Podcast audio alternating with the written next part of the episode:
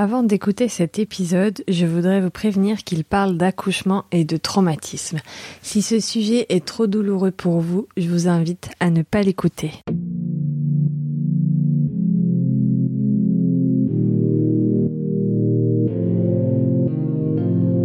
Bonjour et bienvenue dans Sans tabou.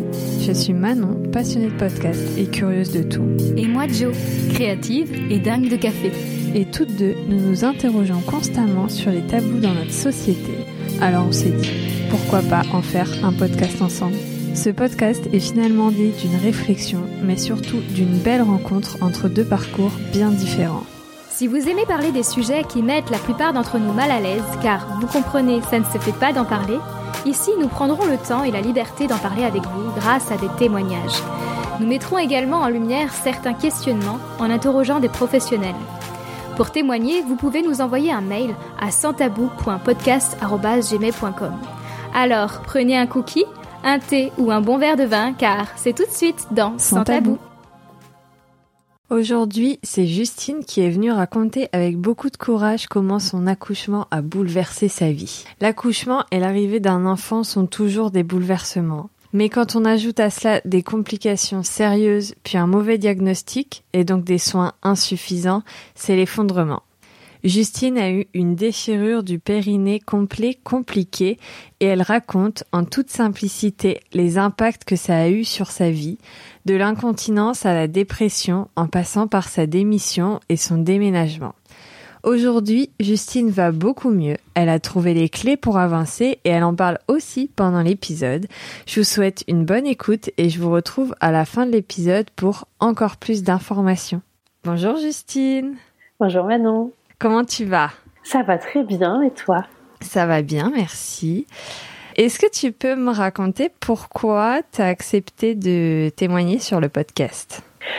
Euh, j'ai accepté parce que j'essaye de diffuser au maximum euh, ce message aux mamans qui est euh, elles ne sont pas seules si elles ont ce que j'ai. si elles ont ce que j'ai, elles ne sont pas seules.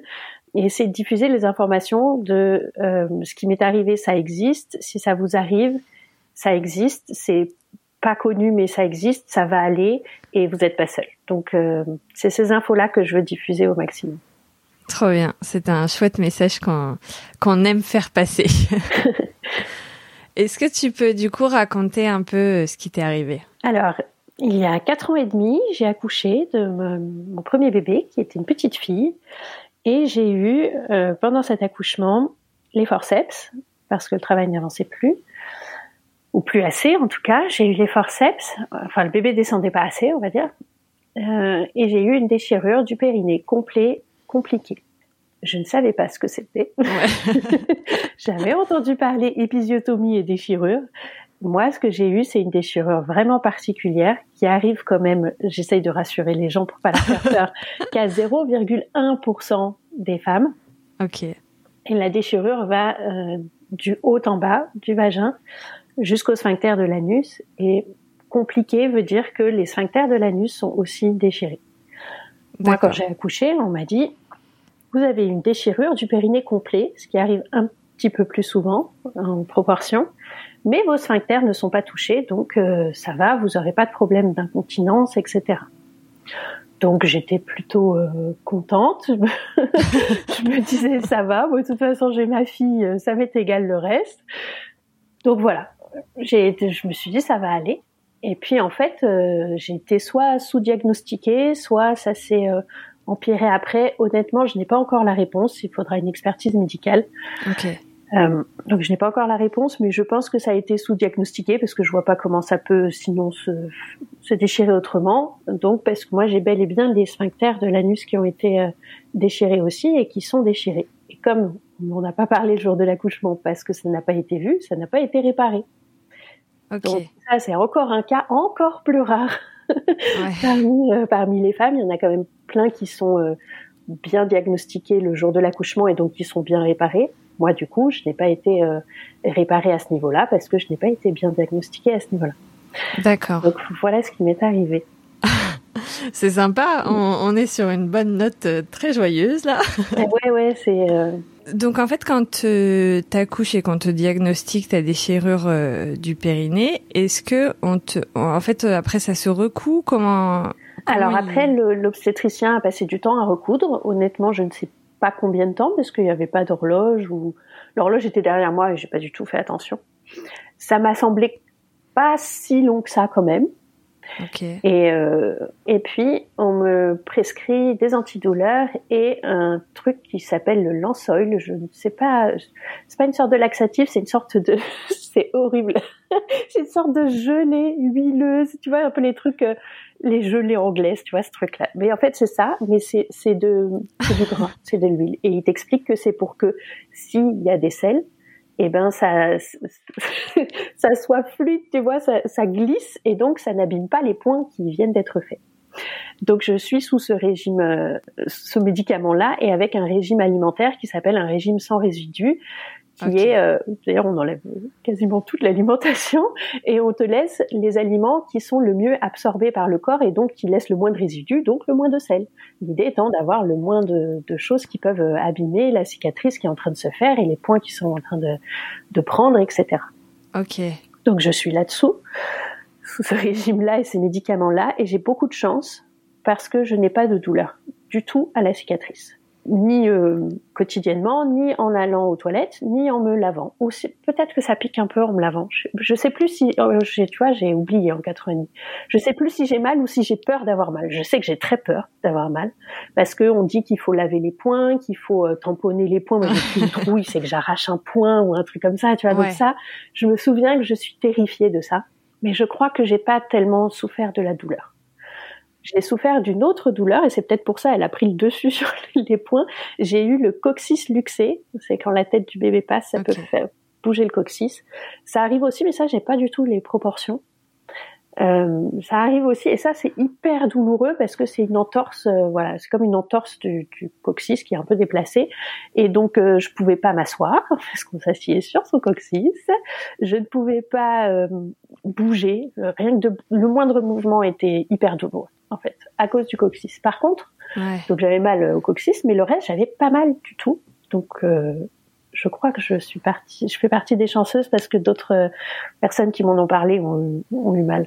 Oui, enfin, oui, partie des chanceuses, bon. Euh, oui, partie des chanceuses au niveau de la douleur. Pour le reste, euh, non. Pour le reste, j'ai pas tiré le gros lot. Euh, le, le c'était pas le loto favorable pour moi. Et est-ce qu'il y a, du coup, on va plus parler de cette partie déchirure, mais est-ce que pour le coccyx, il y a, il y a quelque chose à, à faire où la douleur passe avec le temps? Oui, alors il y a, on peut, soit attendre que ça passe, ce qui est très long et très douloureux, franchement je le conseille pas, soit aller voir un ostéo qui manipule de l'extérieur, euh, c'est l'option que j'ai choisie, soit c'est ce qu'on m'avait conseillé et que j'ai pas fait, peut-être que j'aurais dû le faire, d'aller voir quelqu'un qui a la double spécialité ostéo et sage-femme, parce que les ostéos sont légalement obligés de travailler qu'en externe.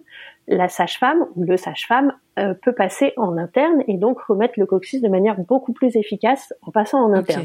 Sauf que moi, j'avais une méga déchirure. Je me suis dit, j'ai surtout pas envie que quelqu'un vienne toucher cet endroit-là ou mettre quelque chose et risque de rouvrir, péter les poings ou machin. Non, c'est pour moi, c'était non. j'ai dit non à cette option. Mais honnêtement, j'ai eu mal pendant six mois, huit mois. Un truc ah oui, c'est long. J'ai eu mal très très longtemps. Et pourtant, j'ai vu des, deux ostéos différents qui m'ont manipulé en externe. Ça a aidé un petit peu.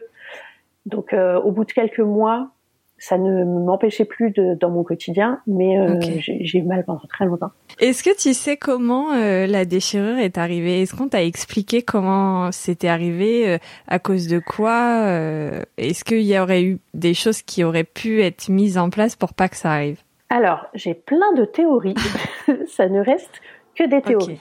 Alors, les premiers lieux, les médecins m'ont expliqué que peut-être que en passant, la tête du bébé donc avait fait bouger le coccyx et le coccyx en bougeant avait fait tirer sur le périnée et ça, ce qui avait déchiré. Mais de ce que mon mari semble se souvenir, moi j'ai plus trop de souvenirs. Euh, donc quand la tête du bébé passe et touche le coccyx, le bébé est pas sorti. Et lui, il a l'impression que la déchirure est arrivée quand la tête du bébé était déjà sortie et que c'était les épaules qui allaient sortir. Donc c'est différent. Après, il y a aussi la théorie que comme j'étais professeur de danse, danseuse. J'avais un périnée très tonique et donc plus il est tonique, peut-être moins il était capable de s'étirer. Et puis il y a le fait que forcément les forceps, eh ben ça c'est quelque chose en plus qui, qui, doit étirer encore davantage euh, le périnée. Donc forcément quand il n'y a pas d'instrument, il y a moins de risques pour le périnée que quand il y en a. Voilà, tout ça sont des et si parce que finalement on n'a pas euh, on n'a pas vraiment de réponse et honnêtement on ne sait pas vraiment pourquoi à un moment euh, ça craque ou pas. Je sais que moi personnellement j'avais demandé pas d'épisiotomie parce que j'étais sensibilisée aux accouchements physiologiques. Euh, la nature de, du périnée, comment faire, comment déchirer. Une déchirure, ça se, c'est naturel, donc ça se répare plus simplement, etc. Bon, c'était les idées que j'avais à l'époque. Je suis euh, à grand regret, j'ai demandé la péridurale, etc., qui a enclenché donc euh, toutes ces choses-là pour moi. Mais après, par la suite, j'ai aussi rencontré une sage-femme qui m'a expliqué que c'était dingue l'explosion de nombre de, femmes qui avaient comme moi des déchirures de périnée complets compliquées ou complets en tout cas, euh, qu'il n'y en avait pas autant avant parce qu'avant on faisait plus systématiquement des épisiotomies et que maintenant euh, il y avait de nouvelles études qui avaient montré que ça n'empêchait pas finalement l'incontinence, que peut-être ça causait plus de problèmes que ça n'aidait, donc on le faisait moins. Mais elle, elle trouvait que du coup le nombre de, de femmes avec des périnées complets euh, avait augmenté. Et donc honnêtement, je n'ai pas de réponse, je n'ai pas la solution. Je me dis peut-être que j'aurais dû demander l'épisiotomie, ça aurait empêché. En même temps, je connais aussi d'autres mamans qui ont eu une épisiotomie, ça a quand même déchiré plus que l'épisiotomie. Enfin, tu vois, c'est hyper dur de savoir vraiment euh, démêler, euh, démêler les choses à ce niveau-là. Ok. Est-ce que sur le coup, donc on te, on te diagnostique euh, la déchirure complète non compliquée, mais est-ce qu'on t'explique quelles vont être les conséquences ou s'il va y avoir des conséquences derrière, que ce soit sur le court ou sur le long terme? Eh ben, justement, je trouve qu'on m'a très mal expliqué. Bon, déjà parce qu'on m'a pas expliqué vraiment ce que j'avais, mm. mais on m'a expliqué donc comme si j'avais un périnée non compliqué. Et on m'a fait des petits dessins pour me montrer ça va de là à là la déchirure, mais euh, vous aurez pas de problème d'incontinence, ça se répare très bien, la cicatrice est très bien faite, les points étaient très bien faits. Avec de la rééducation, vous n'aurez normalement aucun problème. C'est possible que dans les premiers temps, vous ayez des problèmes d'incontinence urinaire, mais comme beaucoup de mamans aussi, tant que la rééducation n'est pas faite et que tout ça n'est pas remis. Euh, donc je me suis vraiment pas inquiétée, vraiment pas inquiétée. Et on ne m'a rien dit d'autre. On m'a pas dit euh, prenez des précautions avec votre travail. Euh, on m'a pas dit faites attention à ce que vous mangez. On m'a absolument rien dit du tout. Okay. Et ça, je suis assez euh, en colère parce que parce que du coup j'étais complètement dans le flou. Donc moi, ça s'est passé comme ça. J'ai commencé ma rééducation du périnée euh, six mois ou quelque chose comme ça après avoir accouché. Et puis ça se passait bien et j'avais vraiment pas de problème. Donc j'étais partie dans, bah voilà, c'est tout ce que les médecins m'ont expliqué, tout va bien pour moi. Et puis j'ai repris le travail. J'ai repris mon travail de professeur de danse, donc je dansais. J'ai repris le stress parce que j'avais des horaires, j'étais en retard, j'étais euh, beaucoup plus fatiguée aussi parce que du coup euh, je travaillais et voilà, il y a le travail en plus de, de, tout le quotidien, de gérer son enfant, etc. Et j'ai commencé à avoir un transit qui s'est euh, détérioré. Okay. Et le transit se détériorant, j'ai commencé à avoir des problèmes d'incontinence fécale, où de temps en temps, euh, je m'essuyais, puis c'était marron, alors que j'avais pas du tout l'impression d'avoir fait. Euh, j'ai commencé à pas retenir mes gaz, ça a commencé à m'arriver en cours, c'était la honte absolue. Euh, et puis petit à petit, bah, de plus en plus de problèmes. Et donc j'en parle à ma sage-femme qui m'envoie vers un spécialiste. Donc moi j'ai repris le travail neuf mois après mon accouchement, le temps que l'incontinence arrive, que j'en parle à cette sage-femme qui me dirige vers le spécialiste qui spécialiste quand même, on met trois mois à pouvoir prendre un rendez-vous avec eux, hein, on en parle, c'est un peu rageant. Donc tout ça, j'ai eu mon diagnostic posé par ce gynécologue spécialiste qui m'a expliqué que j'avais un périnée complet compliqué avec les sphincters touchés. Et ça, il me l'a expliqué du coup plus d'un an, un an et trois mois après que ma fille soit arrivée. Donc un an et trois mois après, j'apprenais qu'en fait pendant mon accouchement, j'avais été déchirée et les sphincters aussi. Et les sphincters n'étaient pas réparés. Donc il m'a fait euh, faire des examens, etc. Et j'ai les sphincters ouverts. Moi, c'est sur 60 à 90 degrés. Si tu imagines 90 degrés, tu vois, le rond, euh, c'est un quart du rond, quoi. C'est un quart du, mm. du rond qui se ferme pas. Donc forcément, si, euh, si la consistance, on va dire, des selles n'est pas hyper hyper bien, et ben ça peut pas, ouais. ça peut pas être retenu quoi. Mon, mon, cercle ne se ferme pas, donc ça ne peut pas être retenu. Donc ça a expliqué pourquoi j'ai eu ces problèmes-là. Et quand je lui ai demandé, mais pourquoi on m'avait diagnostiqué pas ça euh, Est-ce que c'est la danse? Est-ce que j'ai pu me déchirer euh, par la suite en, en abusant de, je sais pas, en faisant des mauvaises choses avec mon périnée J'en sais rien. Lui, il m'a répondu, franchement non. Si c'est là, ça a dû être là à l'accouchement. Après, j'ai contacté le très très longtemps après, mais j'ai contacté l'obstétricien qui avait été là à l'accouchement en disant voilà ce que ce spécialiste m'a expliqué, c'est que si je, suis comme ça dans cet état, ça date de l'accouchement. Et lui dit moi je suis positif, euh, vos sphincters étaient euh, pas touchés à l'accouchement, ça a dû arriver après, peut-être euh, la réparation qui n'a pas tenu, peut-être euh, voilà, pour lui, c'est pas ça. Ok. Et pour, pour l'instant, je n'ai officiellement pas la réponse de ce qui s'est passé. Euh, j'aurai une expertise médicale. Par la suite, on va en parler. Donc, j'aurai peut-être une réponse, mais on n'est toujours pas sûr de ce qui s'est passé. Et donc, on m'a pas non plus donné de recommandations sur ce qu'il fallait faire, pas faire. Je ne sais pas si c'est quelque chose que j'ai fait ou pas. Mais euh, bon, quand j'y pense, je me dis quand même, tu peux pas te déchirer toute seule un muscle sans avoir de douleur, sans avoir de saignement, sans rien. Je pense que c'était là à l'accouchement et que juste l'obstétricien l'a pas vu, quoi. Ouais. Il l'a pas vu. Est-ce que ça peut se réparer euh, après coup du coup? Est-ce que après une fois que ce spécialiste l'a vu, il, il te dit on peut réparer ou est-ce que c'est euh, maintenant à vie euh, Alors, dans mon cas, il y a eu plusieurs étapes. La première, ça a été de prescrire de la rééducation endo-anale. Donc, il y a autant la rééducation du périnée euh, vaginal, ce que font, ce que fait la majorité des femmes, et on peut aussi rééduquer la partie euh, anale. Et c'est un peu pareil, c'est euh, une petite sonde qu'on met avec un peu comme la rééducation du vagin, quoi. La rééducation du périnée autour du vagin, je veux dire. Donc, il m'a prescrit ça en me disant déjà, on va voir si ça aide à tonifier, etc. Il m'a aussi envoyé voir euh, une chirurgien, je crois qu'on dit chirurgien, pas chirurgienne, enfin une docteure Ouais. euh, chirurgien euh, de, de cet endroit-là, qui m'a dit la première chose, c'est que vu que vous avez passé quand même neuf mois sans avoir de problème, c'est d'essayer d'améliorer votre transit, parce que si une fois que le transit se réaméliore, vous n'avez pas de problème, ben on va rien faire de plus. Si- Ok. S'ils sont ouverts mais que ça vous pose pas de problème, ça sert à rien de, de faire une opération. M'a envoyé voir une gastro qui m'a prescrit des médicaments qui n'ont pas du tout marché. Comme elle m'a tellement pas écouté, ça m'a ça m'a saoulé. J'ai laissé tomber cette voie-là. J'ai essayé de chercher par moi-même des choses euh, qui amélioraient mon transit, mais euh, de ce que j'ai remarqué, il y a des aliments que je tolère pas. Il y a le stress, moi qui jouais beaucoup. Et donc je me suis dit, de toute façon, tant que je suis stressée dans ma vie, tant que j'ai euh, mon travail qui peut-être n'est pas très bon pour mon périnée, peut-être que la danse que je fais, voilà, appuie sur mon périnée et me cause des problèmes, ça va pas aller. Mm. Donc, je suis retournée voir le chirurgien qui m'a proposé la chirurgie. Euh, donc, on peut faire une chirurgie pour réparer et re- ressouder un peu le sphincter, euh, refermer le rond qui a été ouvert. Euh, mais elle m'explique, d'après elle en tout cas, ce qu'elle fait, c'est une grosse chirurgie quand même, c'est-à-dire il va falloir que je sois alitée plusieurs mois après. Euh, elle, de ce qu'elle m'explique, mais je crois que c'est pas systématique Ah dans ces chirurgies, j'aurai une stomie. Tu sais, on appelle ça aussi les poches à excréments, c'est-à-dire on perfore le... Tout est très glamour dans cette histoire. oui. on perfore le ventre euh, pour que les excréments sortent par euh, par là parce qu'il faut plus pendant un certain temps que ça passe par voie basse le temps que ça recicatrise quoi. Donc elle m'explique ça et euh, je me dis mais j'ai pas du tout envie euh, j'ai pas du tout envie d'avoir ça, j'ai un petit bébé à m'occuper, euh, je, je Ouais. sais pas euh. elle me dit il faudra du coup pendant plusieurs mois vous pourrez pas travailler. Ouais, je me dis j'ai pas du tout envie. Et puis après elle me dit euh, votre allaitement est terminé. Je dis non. Et ça faisait du coup un an et demi que ma fille était née.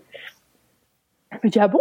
Ben, Je dis non non j'allais toujours. Elle me dit qu'il faudrait attendre en plus que l'allaitement soit terminé parce que tant qu'une femme allaite, elle a certaines hormones dans le corps qui rendent aussi les muscles un petit peu plus élastiques.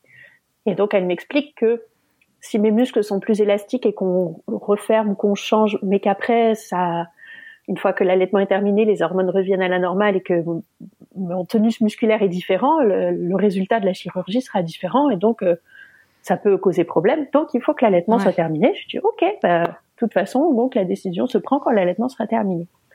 Entre temps, on a déménagé en Suède. Moi, j'ai allaité trois ans. j'ai allaité ma fille trois ans. Et aux trois ans de ma fille, on était en Suède. Et donc, de toute façon, il n'y avait plus de chirurgien. Ma vie avait pas mal changé entre-temps. J'estimais que j'avais plus besoin de la chirurgie. Donc, j'ai refusé la chirurgie. Autre solution qu'on m'a proposée, très longtemps après, quand j'ai encore repris contact avec euh, le gynécologue spécialisé du périnée, il m'a expliqué qu'on peut faire de la neuromodulation c'est un petit boîtier comme des électrodes, je crois, si j'ai bien compris. Lui n'était pas spécialiste de ça. Il m'a dit qu'il faudrait prendre rendez-vous avec une spécialiste à Rouen. Évidemment, cette spécialiste ne fait pas de téléconsultation et moi je suis en Suède. J'ai dit euh, zut, zut pour être poli. Pour l'instant, euh, je m'en occupe pas parce que pour l'instant, j'expliquerai plus tard. Mais j'ai réussi à améliorer ma vie et mon quotidien, ce qui fait que franchement, j'ai plus du tout envie de m'embêter avec ça. Mais de ce que j'ai compris, c'est quelque chose qui stimule les nerfs qui vont jusqu'à cet endroit-là, euh, au périnée et au sphincter et au rectum aussi sûrement, et qui euh, joue sur euh, l'incontinence. En tout cas, bref, ça permet de jouer sur l'incontinence et ça améliore beaucoup les problèmes d'incontinence.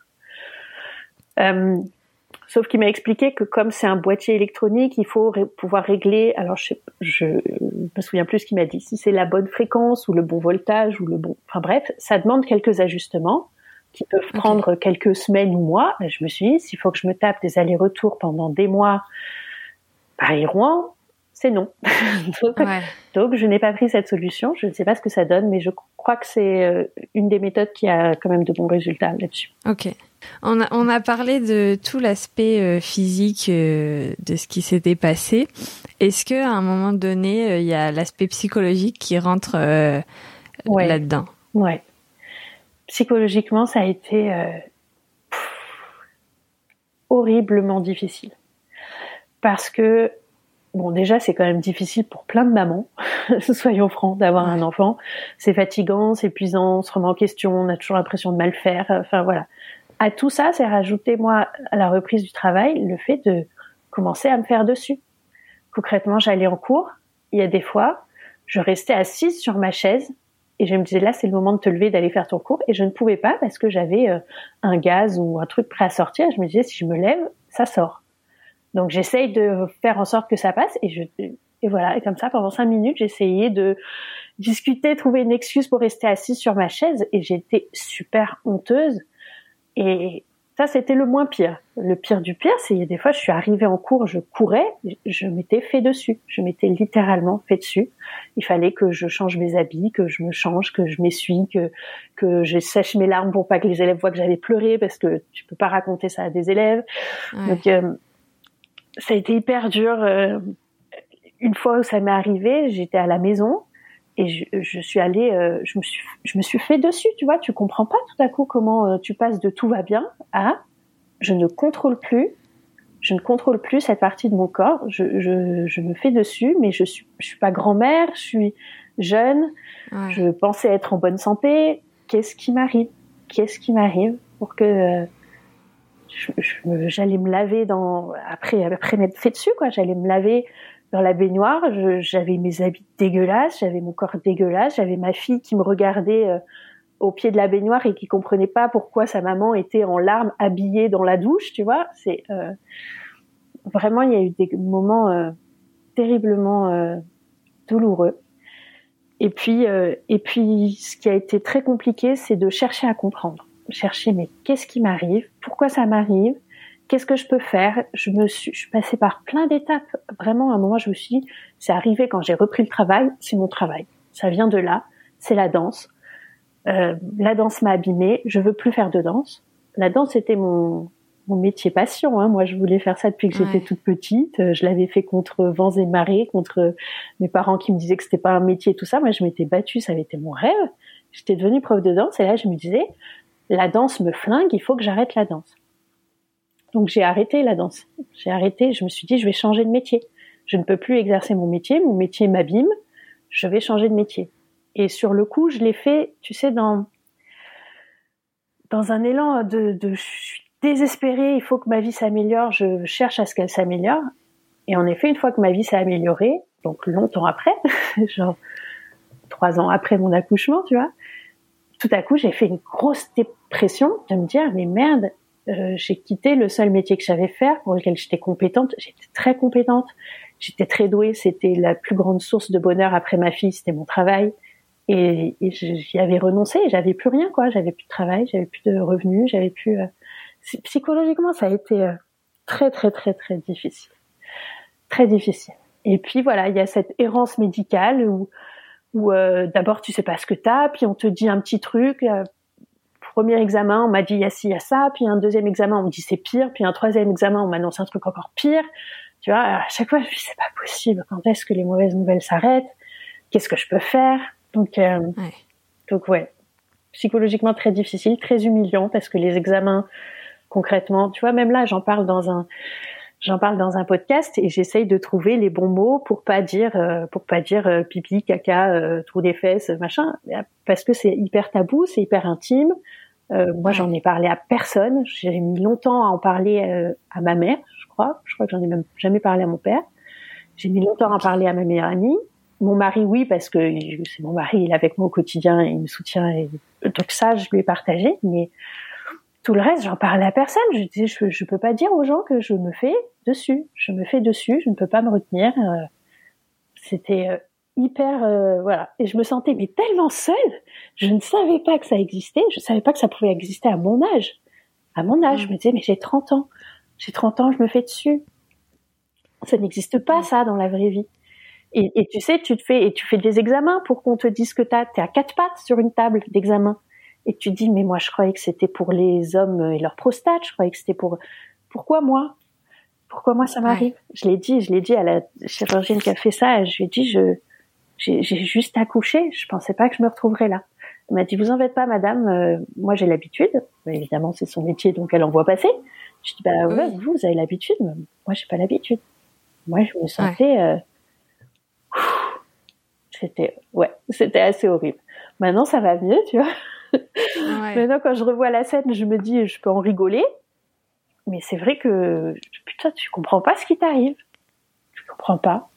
Tu dis, ça arrive à, pourquoi? Euh, ouais. Perdu total. Et j'ai mis très, très, très longtemps, finalement, à me remettre psychologiquement, malgré ce que je pensais. J'ai commencé à en parler juste sur les réseaux sociaux, dans une idée de me reconvertir professionnellement. J'ai commencé à en parler pour, euh, pour trouver d'autres personnes à qui c'était arrivé au début, mon idée première était de me dire je vais renouer avec la danse. C'était suite à ma grosse déprime de, merde en fait j'ai perdu le métier que j'aimais. Euh, je, vais faire danser des mamans qui ont des problèmes de périnée et qui comme moi peuvent pas faire euh, un cours de danse classique sans se faire dessus, mais on peut faire un peu de danse en faisant très attention, en faisant des mouvements spécifiques, etc. Donc juste déjà, je me suis dit, est-ce qu'il y a des mamans qui seraient intéressées par ça? Et j'ai juste raconté mon histoire, voir s'il y avait d'autres mamans dans mon cas. Et là, en effet, euh, sur les réseaux sociaux, je me suis pris une claque parce qu'il y en avait plein, plein, plein, plein, plein. J'étais, euh, j'étais scotchée. Et ça me faisait du bien d'échanger avec ces mamans-là. Ça me faisait du bien de raconter mon histoire à chaque fois que j'en parlais ou que je l'écrivais ou c'était un gros coup de larmes. Et puis à chaque fois, ça allait mieux. Donc euh, petit à petit, ça a commencé à aller mieux à ce niveau-là. Mais voilà, une fois qu'il y a le choc de, ok, psychologiquement, j'accepte que je suis incontinente. Après, il y avait psychologiquement, il faut accepter que j'ai perdu le métier de mes rêves. Ça, ça a été très long. Après, il faut psychologiquement accepter que le corps a changé, que ses capacités sont différentes, que donc tu vois, chaque fois, c'est une nouvelle étape d'acceptation à faire qui est c'était long hein, pour moi, mais euh, j'avais pas non plus tellement d'outils euh, d'outils à ma à ma connaissance, je connaissais pas, euh, voilà. Je dis ça parce que maintenant j'ai découvert l'EFT et je me dis putain si j'avais eu ça à l'époque, ce serait allé tellement plus vite. le temps que, que j'ai perdu, mais aussi sur le coup il y a cette idée de j'en chie euh, dans tous les sens du terme. Euh, je galère financièrement parce que maintenant je suis plus autonome, je peux plus travailler. Je je veux pas encore dépenser de l'argent. Moi il y avait vraiment cette idée là. Je veux pas aller voir un psy parce que euh, c'est bon. Euh, avec tout ce que j'ai souffert, et j'ai pas envie encore de payer. J'ai pas envie, j'ai pas envie de dépenser de l'argent encore. J'ai envie de de reconstruire ma vie, de regagner de l'argent, de re, m'épanouir professionnellement, etc. Mais j'ai pas envie de continuer les démarches euh, pour aller mieux. Il y a un truc, il y a une sorte de fuite, tu sais, je crois. Il y a un truc où tu dis je veux, je veux fermer le livre et faire autre chose. Sauf qu'en vrai, ça marche pas comme ça. c'est pas aussi facile. Si on me l'avait dit, en plus, si on me l'avait dit, j'aurais sûrement pas écouté et j'aurais quand même fait ce que j'avais envie. Mais c'est ok. Tu vois, chacun doit trouver son chemin pour aller mieux. Donc j'ai pas écouté ça. J'ai voulu fermer le livre. Donc comme je l'ai dit vite fait tout à l'heure, on est parti en Suède. Euh, une fois que je me suis dit, il faut que j'abandonne mon travail, il faut que je change, je me suis dit, eh ben, euh, je vais pas rester dans la ville où je suis, recroiser euh, tous mes anciens élèves. Euh, voilà, on va déménager. Et donc, on est allé, on est arrivé en Suède. Et là, en Suède, en effet, il y avait moins de stress pour moi. Il n'y avait plus la danse. J'ai mis longtemps à trouver ce qui, ce qu'il me fallait faire pour améliorer mon transit. Et en fait, maintenant que mon transit s'est amélioré, je souffre moins d'incontinence. Euh, c'est-à-dire j'ai plus de problèmes, j'ai plus de problèmes au quotidien comme ça m'arrivait où il fallait que je me change, où il fallait que je me lave. Ça n'arrive plus. Donc j'ai aussi beaucoup fait la paix avec ça parce que ça m'impacte moins. Donc je vis maintenant très bien avec, enfin très bien. Je me suis franchement bien acclimatée à ma nouvelle vie. Encore une fois, j'ai plus de problèmes d'incontinence. J'ai choisi de travailler à la maison, ben déjà parce que je parle pas suédois et que je n'ai pas trouvé de travail à l'extérieur, mais aussi parce que du coup, si j'ai besoin, j'ai des toilettes vraiment pas loin. Ça m'arrive régulièrement de devoir courir pour aller aux toilettes quand même, mais je cours et ça va. Donc, dans un sens, si j'étais au travail, ça ferait vraiment enfin, un travail extérieur qu'à la maison. Ce serait vraiment compliqué.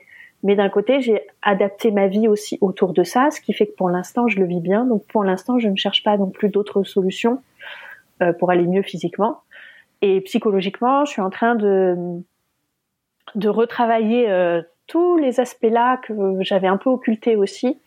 Euh, donc, comme je disais, avec l'EFT, pour lequel je me suis formée, et je suis aussi accompagnée. Tu sais, tu peux pas faire ta propre autothérapie. tu peux le faire à un certain niveau, et puis à un moment, tu as besoin de quelqu'un. Donc, euh, je me fais suivre, comme on dit.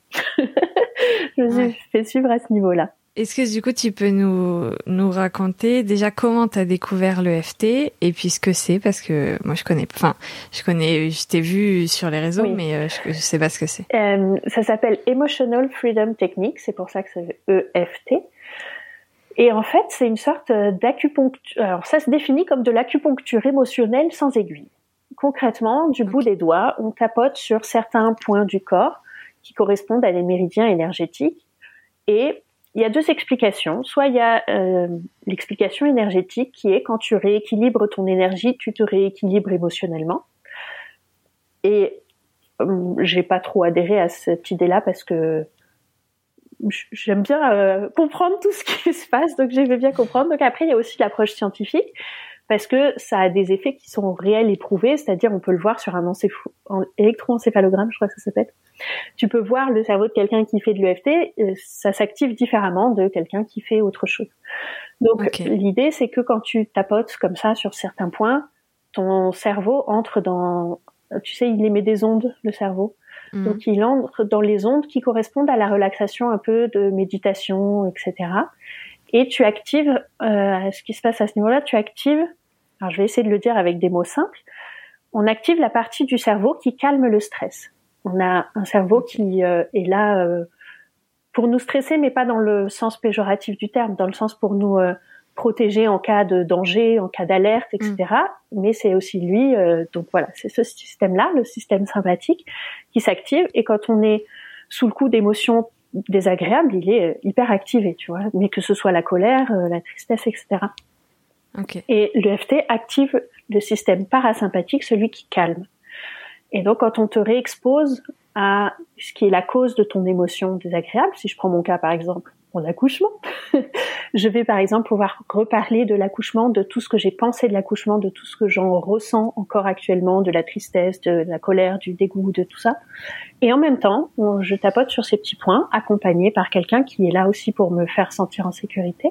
Et donc, dans ton cerveau, il se passe que tu fais remonter le souvenir, euh, on va dire traumatique, même si c'est pas forcément toujours un traumatisme, mais tu fais remonter ce souvenir-là et tu actives le système qui calme et donc tu crées de nouvelles connexions neuronales dans ton cerveau et tu arrives, dans des mots simples, à dire à digérer ton traumatisme et ce qui t'est arrivé. donc ce qui fait que par la suite, tu peux refaire appel à ce souvenir sans que les émotions désagréables remontent.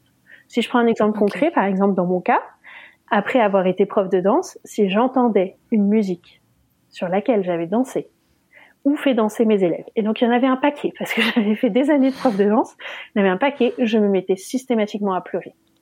Mais pleurer pas euh, une petite larme d'émotion, hein. pleurer, pleurer. Je, C'était douloureux pour moi de repenser à tout ce que j'avais perdu. J'avais fait une séance euh, de FT avec quelqu'un de très professionnel, etc. Je pouvais après écouter des musiques.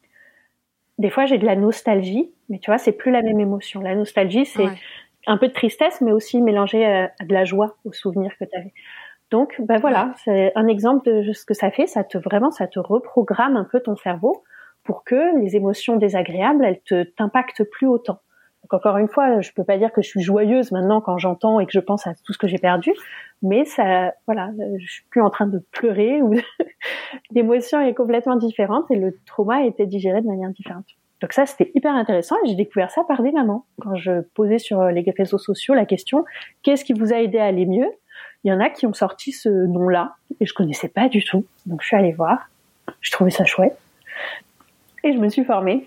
Voilà. Donc maintenant, tu es euh, toi-même. Euh, c'est thérapeute qu'on dit C'est comment on dit? Alors, on dit praticienne EFT. Ok. Et je suis en train de continuer ces études-là.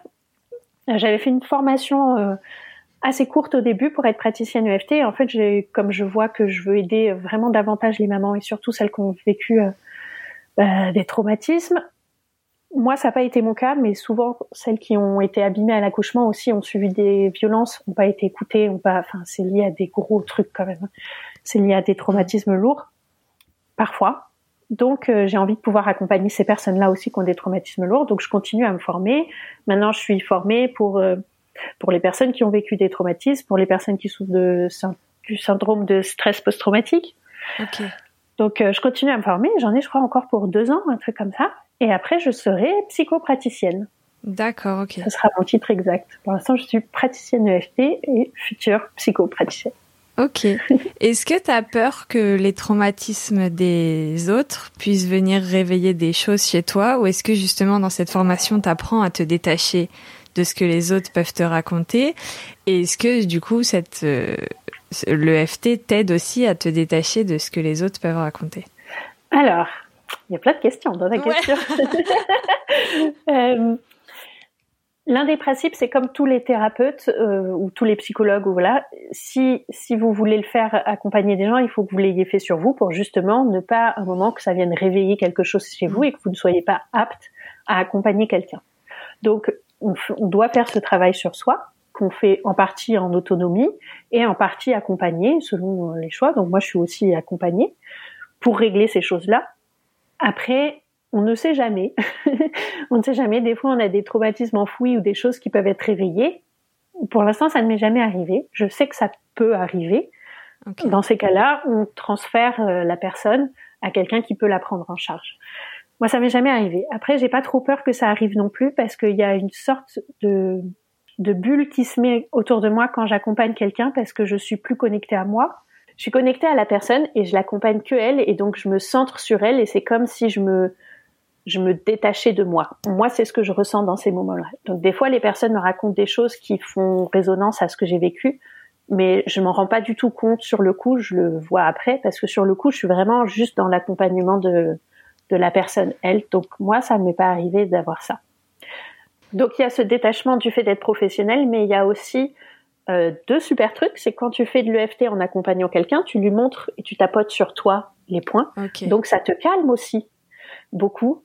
Et encore une fois, s'il y a des choses qui sont trop compliquées à, à encaisser ou quoi, normalement, en tout cas moi je le suis, on est accompagné thérapeutiquement, on va dire, on est aussi supervisé, donc tu sais, euh, il y a quelqu'un qui va te donner son avis sur les choses, etc. Donc on est accompagné, c'est important je pense de l'être parce que je sais c'est un, vrai truc qui existe, qu'il y a des, des thérapeutes qui sont euh, exposés à tellement des fois de, de violences ou de choses difficiles tous les jours, des fois plusieurs fois par jour dans le cadre de ce métier d'accompagnant, euh, et ben qui peuvent après avoir eux-mêmes du coup des troubles euh, ou des séquelles où tu vois ça impacte leur vie. Donc c'est aussi important d'être accompagné à ce niveau-là, et donc je le suis. Donc pour l'instant tout va bien pour moi. Trop bien.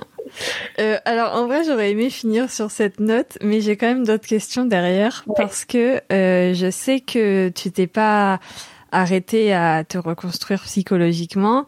Peut-être d'ailleurs que ce que tu as fait t'aide à te reconstruire psychologiquement, mais je sais que tu as euh, entamé des démarches administratives suite à, à, ton accouchement, etc., bien plus longtemps après. Est-ce que ça, tu peux parler de pourquoi entamer ces démarches Quelles sont ces démarches et quels sont les potentiels résultats, même si tu es encore dans le, en plein dedans. dans le chemin Alors, j'ai entamé ces démarches quand vraiment, un moment, ça m'a fait tilt, encore une fois, ce tilt de merde, tout ce que j'ai perdu, poum, dépression, et de me dire, c'est injuste ce qui m'est arrivé.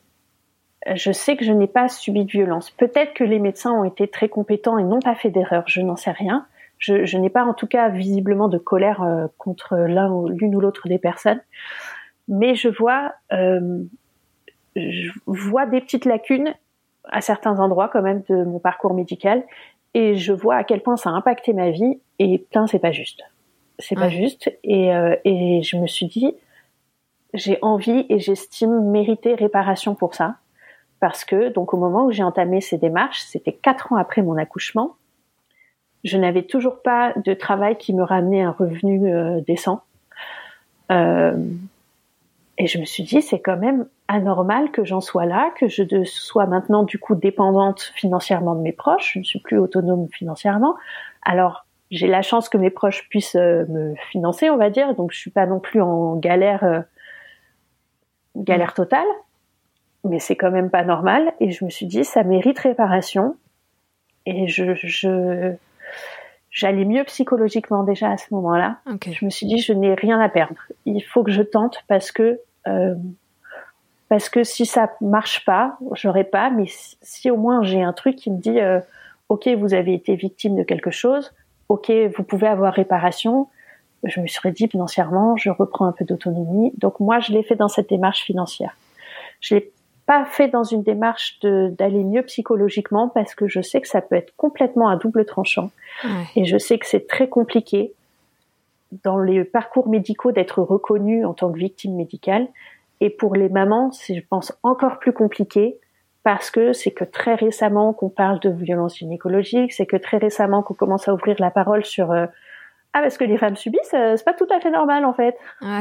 Et donc, mais c'est pas encore, tu sais, remonter toutes les sphères euh, mm. des trucs. Il y en a pour qui un accouchement, ben si ça se passe mal, ça se passe mal, mais c'est un risque inhérent à l'accouchement, donc en gros, tant pis pour toi. Ouais. Il y en a qui vont le considérer comme un accident médical et il y en a d'autres pour qui, ben non, il y aura rien. Donc honnêtement, j'entame cette démarche et je ne sais absolument pas si je vais être reconnue ou pas du tout reconnue. Donc j'étais très claire avec moi-même quand je l'ai fait là-dessus, en me disant si je si je n'ai rien, il faut pas que ça me m'enfonce et que ça me détruise. Il faut que je sois déjà assez euh, stable sur moi-même pour me dire si j'ai rien, c'est pas grave, j'aurais tenté. Honnêtement, si j'ai rien, je je vais pas être dévastée, mais quand même si j'aurai les boules, je vais être déçue parce que je le fais, euh, je le fais, c'est pas facile. Et donc il y a plusieurs démarches à faire. J'ai entendu que c'était dans les cinq ans qui suivent euh, l'accident médical, mais donc l'accouchement pour moi, qu'on peut entamer ces démarches. Euh, selon des démarches, parfois c'est un petit peu plus long ou un petit peu moins long. Et de ce que j'ai compris moi-même, j'avais six ans parce que concrètement, j'ai été diagnostiquée qu'un an après mon accouchement, donc ça a redécalé ce délai. Et il y a plusieurs démarches qu'on peut faire. Euh, il y a des démarches selon si on veut que ce soit le médecin qui soit entre guillemets puni, et donc il faut faire appel à l'ordre des médecins ou donc l'ordre des gynécologues pour euh, pour le cas des gynécologues. Mais de ce que j'ai compris, il y a quand même une grosse omerta là-dessus. Ouais. L'ordre des médecins, bah, c'est des médecins, ou l'ordre des gynécos, c'est des gynécos, donc ils se rendent pas, enfin tu vois, ils vont pas se punir entre eux. Il y a un truc quand même assez protégé là-dedans. Et moi, j'avais pas forcément grand chose à reprocher. Euh, si je pense qu'il a fait une erreur, mon, obstétricien, je pense qu'il a fait une erreur sincèrement, mais je sais aussi que c'est un bon obstétricien à côté, qu'il n'était pas euh, irrespectueux ou pas à l'écoute, ou tu vois. Je me suis pas dit qu'il méritait punition. Je me suis dit c'est comme dans tout métier, des fois tu te foires, tu te foires, mais est-ce que pour autant tu dois arrêter ton métier? Non. Donc moi j'avais pas euh, ce besoin de vengeance, on va dire, envers lui ou quoi. Donc cette démarche je l'ai laissée de côté. Il y a la démarche euh, à l'amiable où on écrit juste à l'établissement, on fait appel au médiateur de l'établissement et on voit ce qui se passe avec lui. Moi, j'estimais que j'avais besoin d'un peu plus que ça. Et donc moi, j'ai fait appel à la CCI, qui est la commission de conciliation et d'indemnisation. Euh, et ça, c'est une démarche qui est aussi gratuite au départ. Et je l'ai fait pour ça, moi. j'ai fait les démarches qu'on peut être gratuites parce que je suis en Suède, j'ai plus d'assurance française, donc je n'ai pas de protection juridique, donc je n'ai rien du tout pour euh, engager un avocat. Et cette démarche-là, c'est en gros euh, montrer les critères qu'on a qui sont invalidants et pour faire appel à la CCI, il faut répondre à quelques critères qui peuvent être soit euh, l'arrêt définitif du travail, l'arrêt temporaire du travail pendant six mois ou plus, euh, un handicap qui est estimé à 25% ou plus. Il y a un truc, c'est, je sais plus la phrase exacte, mais c'est un impact majeur dans la vie quotidienne de la personne, quelque chose comme ça, un réel bouleversement dans la vie de la personne. Et je crois qu'il y a peut-être d'autres critères que je n'ai plus en tête. Voilà, je me suis dit, je vais faire ça évidemment, moi, au moment où j'ai arrêté la danse, j'étais dans mon désespoir de qu'est-ce qui m'arrive, je vais m'en sortir, je, je, n'ai, en plus, maintenant que j'y repense avec le recul, je me dis, mais c'est bête de pas l'avoir fait. je m'étais dit, la danse m'abîme, je vais arrêter la danse. Point. J'ai démissionné de mes, de mes emplois. Je n'ai même pas pensé à aller voir un médecin du travail ou un médecin pour qu'il m'arrête en me disant, vos, euh, votre état de santé vous empêche de travailler. Donc, je n'ai pas mm. d'arrêt de travail. Je conseille à toutes les mamans qui subissent ça, gardez les certificats médicaux et demandez des arrêts de travail à votre médecin. Demandez-lui si vous sentez que ça impacte votre travail et que vous ne pouvez pas travailler, demandez-lui de faire ce certificat qui montre que vous ne pouvez pas travailler pour raison médicale. Moi, je n'ai pas ça. Mais j'essaye quand même les démarches en expliquant que j'ai fait... Euh, j'ai démissionné, j'ai montré euh, mes contrats de démission, j'ai montré Pôle emploi, j'ai montré quatre ans après un, un, certificat médical du gynécologue qui me dit que je suis temporairement inapte à exercer mon métier. Il a refusé de me mettre la mention définitive parce qu'il m'a dit, par exemple, si vous faites la neuromodulation, peut-être que ça ira mieux et que vous pourrez reprendre le travail. Donc lui, il n'a pas voulu m'arrêter définitivement pour mon travail, mais en tout cas, j'ai un certificat médical qui montre que je suis inapte à exercer ma profession, que je souffre d'incontinence euh, dans ma vie quotidienne, donc je me dis peut-être que ça rentre dans le critère euh, impact sur la vie quotidienne. Et j'ai envoyé tout un dossier à la CCI, moi-même, toute seule. On peut le faire soit seule, soit accompagnée d'un avocat. Euh, j'ai fait ça. J'ai eu la réponse que il fallait des pièces complémentaires, etc. au début, donc j'ai renvoyé les pièces complémentaires. Et, euh, et j'ai la réponse qu'il va y avoir euh, une réunion avec des experts, euh, ça s'appelle des médecins experts conseils, je crois, et donc, il y aura une expertise médicale sur mon base de mon dossier médical avec les parties que je mets en cause et moi, avec leurs avocats. Et moi, pas d'avocat. ça peut être accompagné d'un avocat. Et euh, ils vont rendre un verdict sur est-ce qu'il y a un fautif ou non. S'il y a un fautif qui est, qui est euh, désigné, l'assurance de ce fautif devra me payer des dommages et intérêts qui seront, euh, pareil, estimés par ces experts. S'il n'y a pas de fautif, il y a encore deux cas. S'il n'y a pas de fautif, soit ils estiment que j'ai quand même, euh, je suis victime de quelque chose, même s'il n'y a pas de fautif. Et donc, je vais être indemnisée par un organisme qui s'appelle l'ONIAM. Grosso modo, c'est comme être indemnisée par la Sécu. Peut-être que je vais avoir des indemnités sur le travail que je peux plus exercer ou voilà, pareil, eux estimeront à quoi j'ai le droit ou pas le droit. Ou encore troisième cas, c'est ils se disent il n'y a pas de fautif et il n'y a pas d'erreur médicale et vous ne méritez pas d'avoir quoi que ce soit rentrez chez vous, merci, au revoir.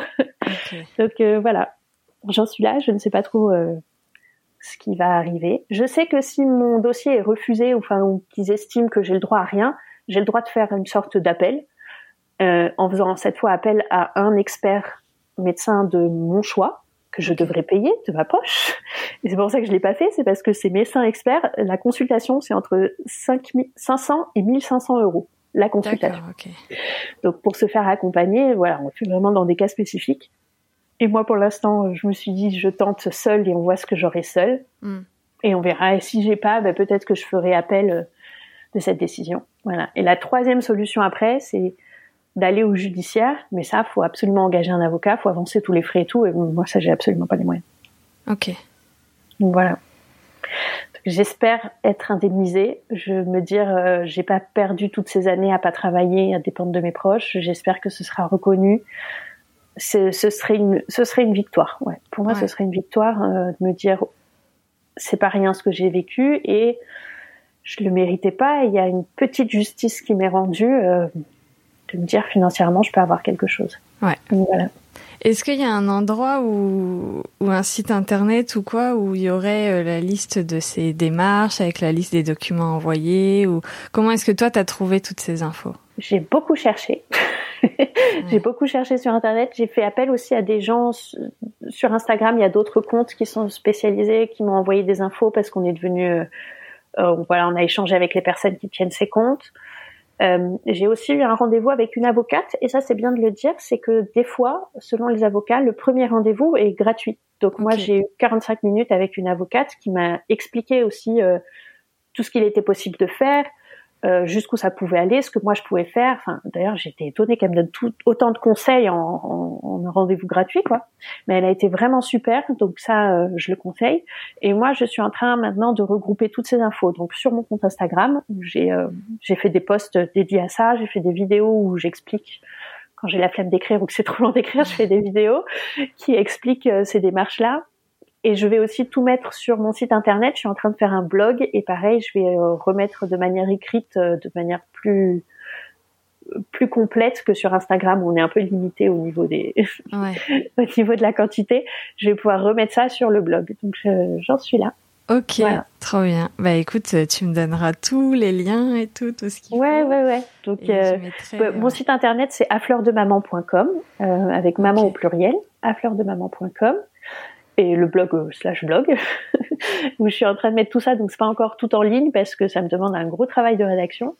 Et euh, sur mon compte Instagram c'est @a.fleur.2.maman mais peut-être tu mettras tout ça dans les ouais, liens je mettrai aussi je te donnerai euh, peut-être un ou deux comptes aussi de personnes qui, qui donnent des infos hyper pertinentes pour les mamans dans mon cas. Trop bien. Est-ce que tu as un sujet tabou toi?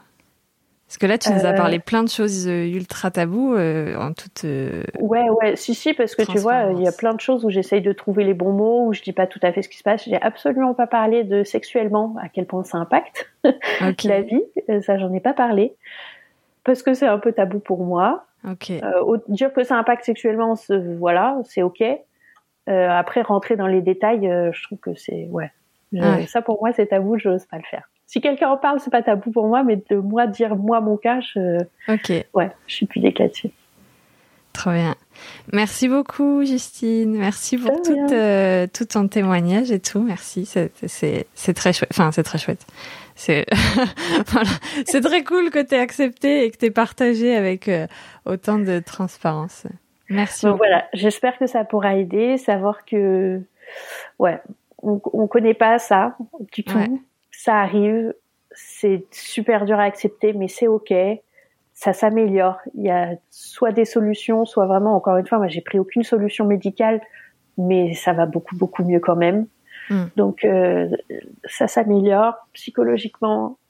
On me l'aurait dit, je l'aurais pas fait, mais je leur dis quand même, faites-vous aider parce qu'on pense beaucoup à sa rééducation du périnée, à aller mieux du point de vue santé, mais le psychologique joue énormément. Ouais.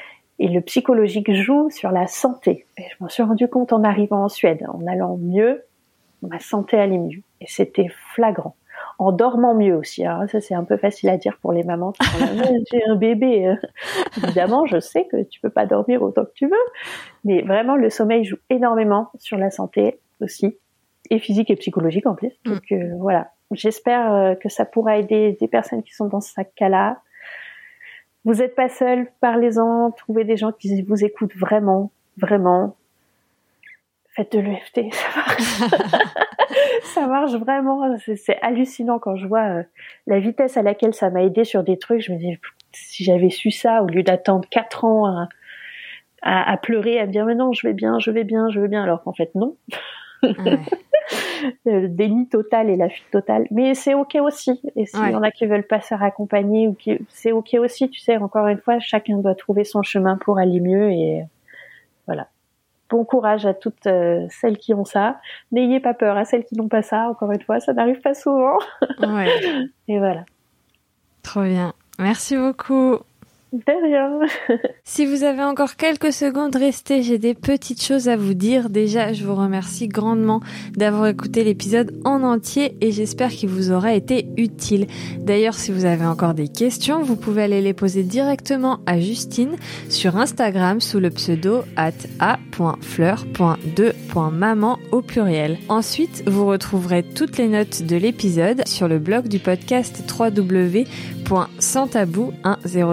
www.sanstabou100tabou-podcast.com. Cet épisode était le dernier de l'année. On se retrouve alors en 2023 avec plein de sujets toujours aussi invraisemblables. Et si vous voulez nous raconter votre histoire tabou, vous pouvez nous écrire à sans tabou 100 tabou.podcast@gmail.com pour continuer de suivre nos aventures podcastiques et professionnelles. Rendez-vous sur Instagram sous le pseudo at positivestudio.podcasting. On se retrouve donc en 2023 et en attendant, prenez soin de vous.